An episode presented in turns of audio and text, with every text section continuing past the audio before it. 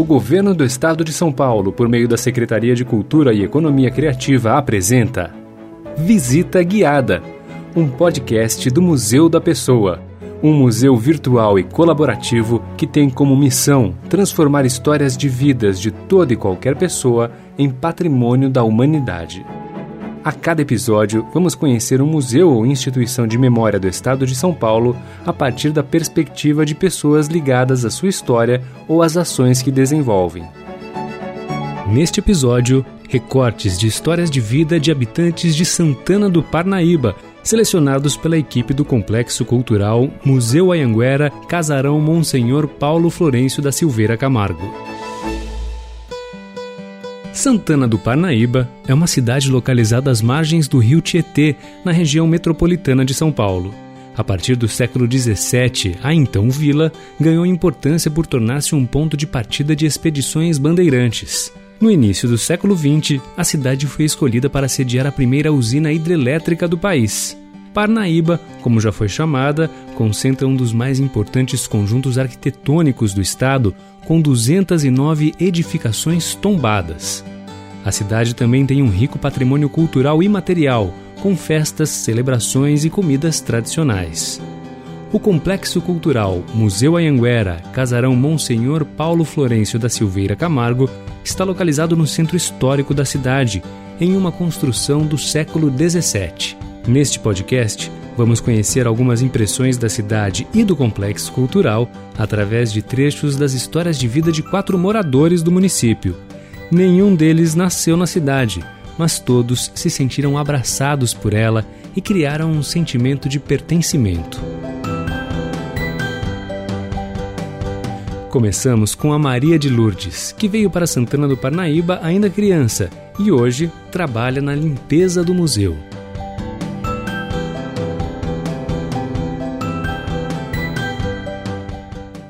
Quando eu vim morar em Santana do Parnaíba, eu ainda era menina, sou de Pirapora, nasci lá. Pirapora do Bom Jesus. Depois meu pai veio aqui em Santana. Meu pai comprou um pedaço de terra, a gente morava mais ou menos ali. Em frente era era tudo, era gabinete do prefeito, era Seritran, era tudo. E ainda era muito cheio de mato, não tinha o que tem hoje. E lá no São Luís também eu vi crescer, porque depois meu pai saiu daqui do centro, né? E a gente foi morar lá, no meio do matão. Lá era matão, tudo matão lá. Nossa, não tinha nada, tinha poucas casinhas. Hoje lá é cidade. O rio ainda era limpo, a gente vivia de peixe. Não tinha assim como comprar muita comida, era mais ajuda dos outros. Tinha a igreja aqui que ajudava muita gente, né? Ali a padaria Aurora, era todos os dias ela dava pão pra gente e tinha também o açougue do seu Leonardo, que dava aqueles negócios de retalho, né? Daí a gente aproveitava, fazia fritar, fazia sopa, ia pro meio dos matos. Aí achava muita coisa, achava serraia, achava abobrinha, e a gente fazia sopão de fubá quando tinha e, e assim fomos levando a vida. A gente brincava na praça, a gente corria pelas ruas, que era pouca gente, né? Era poucos moradores. Ah, tinha a biquinha lá que a gente lavava louça, lavava roupa, que era ali onde é o farol hoje. Com 14 anos, depois eu perdi minha mãe, fiquei com seis crianças, mais velha era eu. A caçula tinha um ano e nove meses. Daí a gente sofreu pra caramba aqui em Santana, que não tinha emprego, né? Comecei a trabalhar com 1983. É que eu já tinha de 14 para 15 anos. Aí depois ainda nova entrei na prefeitura varrendo é tipo carpino rua. Ah, quando eu entrei aqui no museu, achei tudo muito estranho, né? Porque era tudo diferente do que eu fazia. A parte de cima eu não limpava direito porque eu tinha medo. Ali da parte da onde é o elevador, eu morria de medo daquele pedaço ali. Nossa, eu chorava nas escondidas, porque eu tinha medo do museu, dava medo. E daí eu ficar, eu fico mais quase sozinha, né? Porque o museu é grande e os meninos ficam na recepção. Aí eu ficava. Um dia eu inventei de mexer no elevador. Quando o elevador começou a querer subir, aí me deu a tremedeira. O mal estava tão grande que eu bati a mão no botão e, e pulei dele ainda alto. E ele ficou parado e. Aí eu chamei o Daniel, falei, Daniel, eu quero tentar subir o elevador, mas não consegui. Mas na verdade foi mentira. Eu subi e fiquei com medo, que eu tenho medo de elevador. E depois o Daniel ergueu e eu fiquei limpando ele, dando risada, mas na verdade não foi. Hoje não, hoje eu gosto do museu, hoje eu conheço o museu por inteiro, hoje eu sei eu, da onde eu piso nele. A dona Aleia é outra migrante que fez de Santana do Parnaíba seu lar. Ela se mudou para a cidade em busca de oportunidades de trabalho. Eu nasci no Paraná e fui criada em Minas. Eu nasci em 66. Eu tinha parado de estudar lá em Minas, casei e tudo, parei.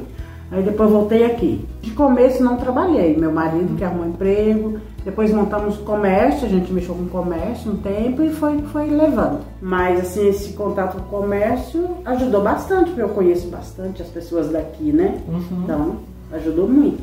Hoje eu sou agente de saúde. Aí eu ainda pretendo fazer um, uma faculdade ainda, serviços sociais eu quero fazer. Uhum. Criei meus filhos, né? Eu tenho dois filhos. Uhum. Os dois fez uma faculdade, entendeu? Meus dois filhos. Dona Leia não conhece o museu, mas pretende conhecer. E ela contou o que espera encontrar lá. Porque você sempre fala que é coisas antigas, né? Uhum. O povo fala de museu, é isso. Vê. Tem lá, de antigo, de curioso mesmo, uhum. de interessante. O que aconteceu na vida de cada um, né? Que cada um tem uma história diferente do outro, né? O Luiz Felipe veio para Santana do Parnaíba ainda muito novo devido a uma tragédia na família e cresceu na cidade ele tem uma relação especial com o centro histórico e o museu.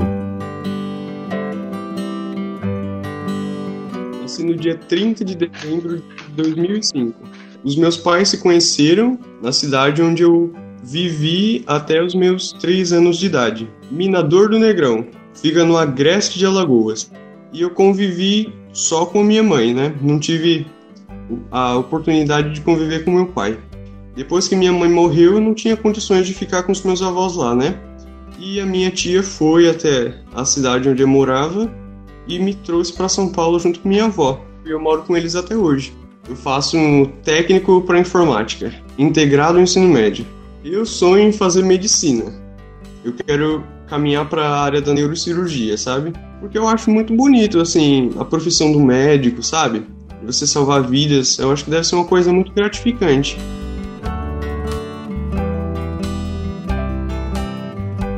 No ano passado, eu fiz um curso preparatório pro, pro vestibulinho da ETEC, lá no Colasso, né? Então, de manhã eu ficava no curso e até a hora de eu voltar para casa, né? Até a hora que o ônibus passava no terminal, tinha um tempinho.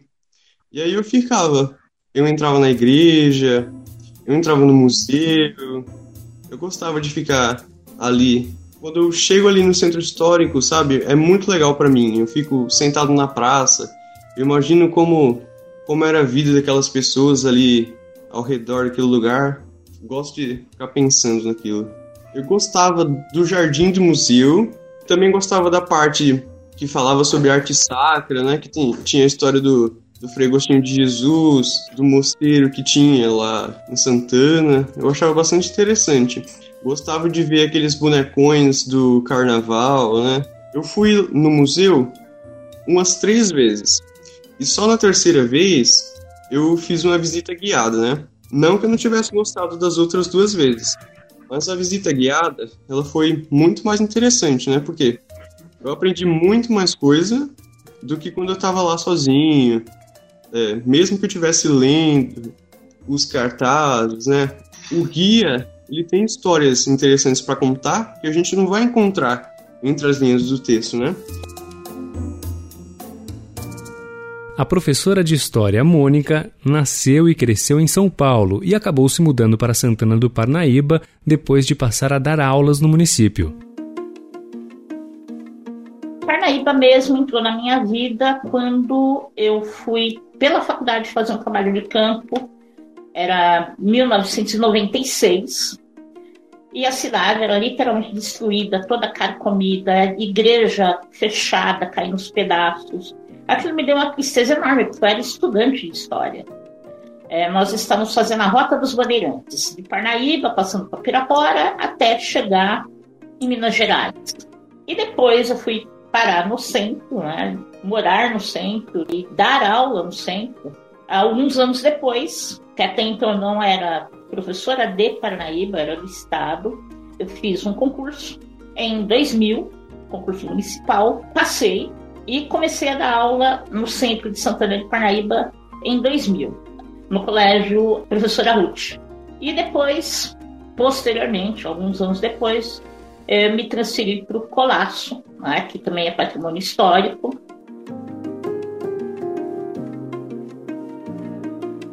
É um museu, a primeira vez que eu vi, não dava para dizer que é um museu, era uma casa abandonada, né?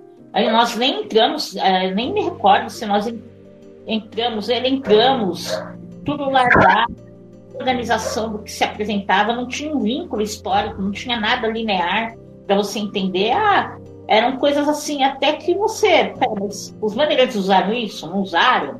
Essa cama de dormiu aqui, eles usavam essa cama ou não usavam? Uma coisa muito perdida. E aí, com o passar dos anos, ele foi sendo restaurado, organizado, o meu vínculo de visitante como estudante ou como turista passou a ser como educadora. Em algumas épocas do ano, nós fazíamos uma caminhada lá do São Luís até o, até o, até o centro com os alunos para visitar o centro, para visitar, fazer uma visita histórica, né? ver as casas, é, o centro, visitar o museu, e hoje né, é totalmente diferente, né? que está totalmente diferente, modernizado, né, com apresentações interativas, tem o guia, tem o pessoal ali que né, está presente para instruir, orientar, coisa que não existia antes. E o museu hoje, totalmente interativo, tanto para o turista, né, para aquele que vem de fora, quanto para o próprio munícipe, é uma coisa maravilhosa. Né? É, dá orgulho de ver o museu como ele está hoje. A Casa 49, que fica de frente para a praça, né? que era só uma parede em 96, né? uma parede caindo, não tinha teto. É. Hoje é o centro de memória, onde tem um centro também pequeno, uma pequena sala para exposições e trabalhos dos munícipes, né?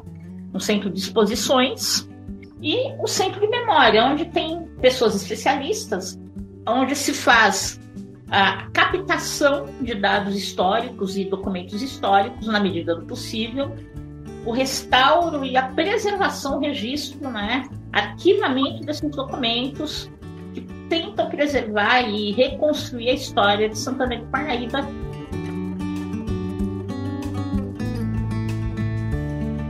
E assim pudemos conhecer um pouco mais de Santana do Parnaíba e do complexo cultural Museu Anhanguera, Casarão Monsenhor Paulo Florencio da Silveira Camargo, através das histórias de vida de quatro migrantes acolhidos pela cidade. Quando eu comecei a dar aula e fui morar em Parnaíba, sei lá, acho que há mais de 15 anos atrás, quando eu fui morar em Parnaíba, eu conheci uma pessoa chamada Dona Ditinha, é, Ditinha Marques. E nós éramos chamados de forasteiros. Eu achava estranho, eu sou brasileira, eu sou de São Paulo, esse município também de São Paulo, como sou forasteira?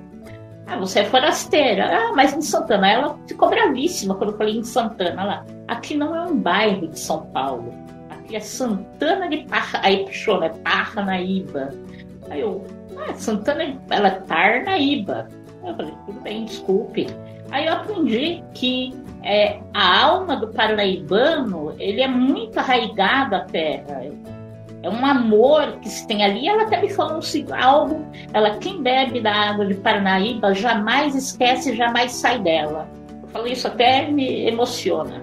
Aí eu, ah, imagina, né? Jovem, eu tinha nem 30 anos de idade E hoje, com meus 50, realmente é, um, é uma verdade. Realmente, quem bebe da água de Parnaíba, quem vive em Parnaíba, jamais, mesmo não tendo nascido nela, se apaixona. Ela é apaixonante. Eu sinto Parnaíba como meu lar. Ela é uma cidade que abraça. Eu sinto que ela me abraçou. E as pessoas que aí vivem. Você está passando, você nunca viu uma pessoa na vida. Fala bom dia, boa tarde, boa noite. Aí você fica, no começo para mim era estranho isso. A pessoa nunca me viu me dando bom dia. Ela, é agregadora. Então hoje eu me sinto parnaibana. Eu acordo de manhã, é o passarinho, é o pica-pau, é a arara, né? cantando, bem te vi, é muito calma, muito tranquilo. Ah, eu não sei onde você tem mais oportunidade, eu acho que é um lugar que você gosta mais, lógico. É um sentimento de carinho, né? Um lugar que acolhe a gente. Este foi o episódio do Complexo Cultural Museu Anhanguera, Casarão Monsenhor Paulo Florencio da Silveira Camargo. Os profissionais realizaram estas entrevistas de histórias de vida utilizando a metodologia do Museu da Pessoa. Parte do conteúdo registrado resultou nessa série de podcast.